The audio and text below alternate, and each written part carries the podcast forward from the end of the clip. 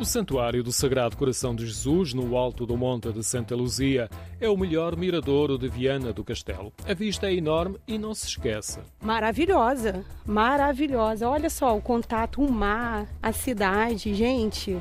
É lindo, lindo, esplendoroso isso aqui. Cirlete estava com mais duas amigas brasileiras a visitar o santuário e a contemplar o rio Lima, a separar o casario de Viana do Castelo e depois a fundir-se com o Oceano Atlântico.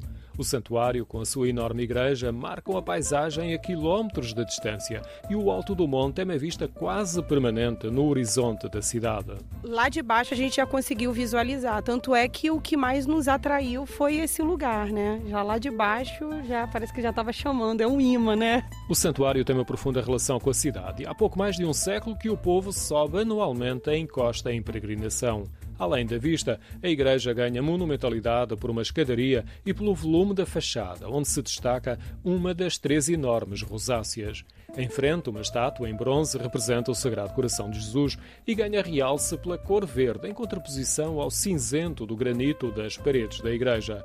No topo destacam-se várias cúpulas e a central é a maior. A espiritualidade também desse lugar, né? É, a subida, acho que esse contato com a natureza, além da paisagem, o templo, a arquitetura, é lindo. Eu tô ainda de boca aberta. Meu aniversário ontem e para mim isso aqui é um presentão. Dá vontade de levar para o Brasil. Tem como transportar?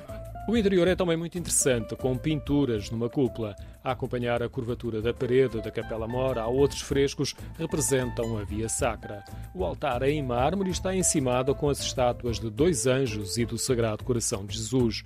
A luz dos vitrais dá um tom harmonioso ao conjunto que começou a ser construído em 1904. Além da espiritualidade e de ter um contato com um monumento, uma estrutura de muitos e muitos anos, cara, é uma experiência que a gente leva para a vida, né? No acesso rodoviário ao santuário, há outros miradouros com vista para a cidade. Há também a alternativa do funicular de Santa Luzia, que assinala este ano um século. Parte do centro da cidade, junto à estação de comboios.